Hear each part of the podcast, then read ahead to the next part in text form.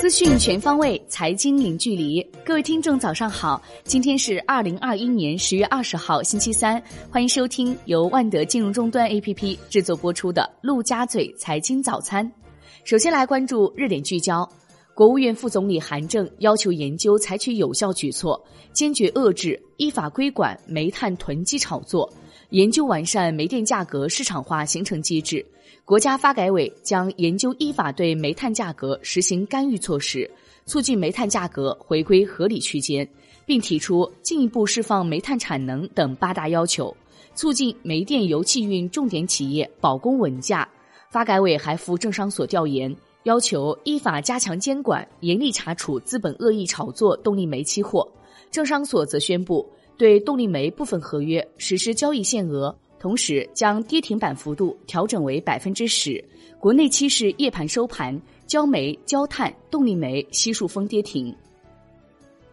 银保监会主席郭树清指出，在我国金融某些领域、某些环节垄断和不正当竞争问题突出，坚持金融业务必须持牌经营，对违法违规金融活动零容忍，坚决制止监管套利。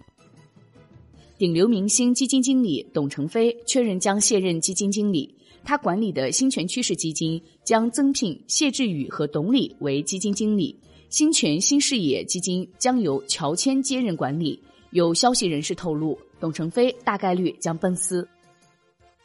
环球市场方面。美股集体上涨，道指涨百分之零点五七，标普五百指数涨百分之零点七四，纳指涨百分之零点七一，默克涨超百分之三，强生、沃尔玛涨超百分之二，领涨道指。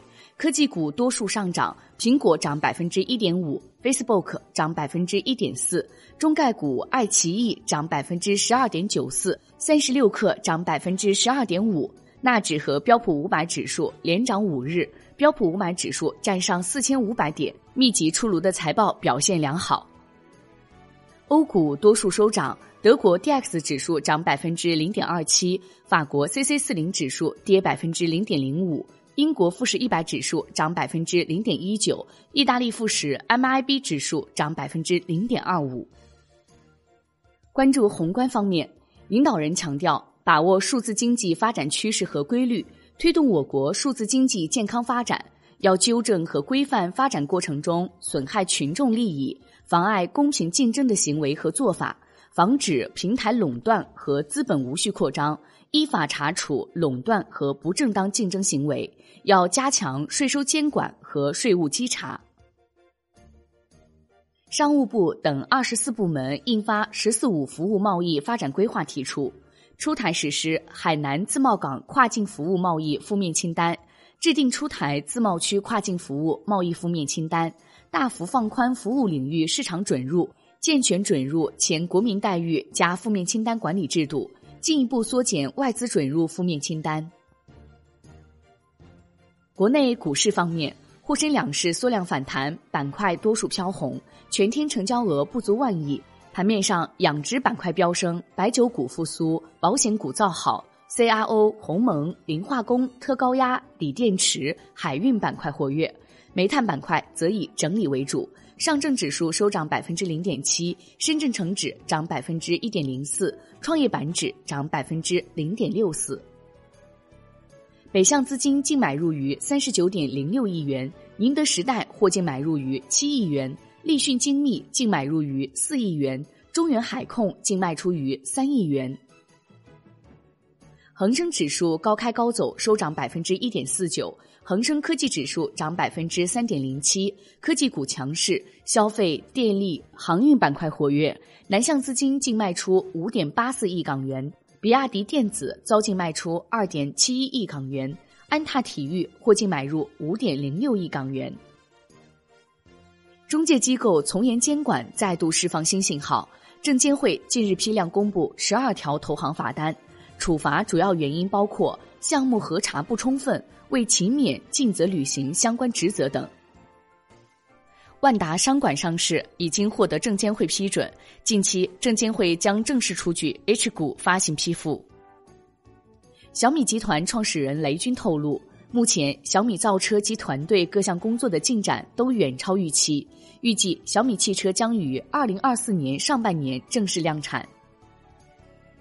金融方面，万能险监管再升级，银保监会已明确要求保险期限不得低于五年，销售万能险产品不得对不确定利益承诺保证。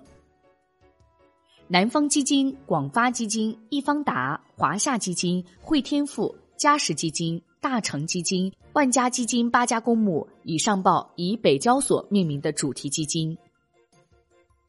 关注产业方面，反垄断法修正草案首次提请全国人大常委会会议审议。此次反垄断法修正加大对垄断行为的处罚力度，强化反垄断和防止资本无序扩张。截至九月底，我国五 G 基站数量达一百一十五点九万个。五 G 终端连接数达四点五亿户，千兆光网具备覆盖超过两亿户家庭的能力。中国信通院披露，九月份国内手机出货量为两千一百四十四万部，同比下降百分之八点一。其中，五 G 手机一千五百一十一点八万部，占同期手机出货量的百分之七十点五。海外方面，IMF 发布最新一期亚太区域经济展望报告。受德尔塔病毒肆虐的影响，将今年亚太区域经济增速预测下调一点一个百分点至百分之六点五。英国政府公布最新净零排放计划，到二零三零年，英国将把石油和天然气方面的碳排放量减半，同时将停止销售新的汽油和柴油汽车。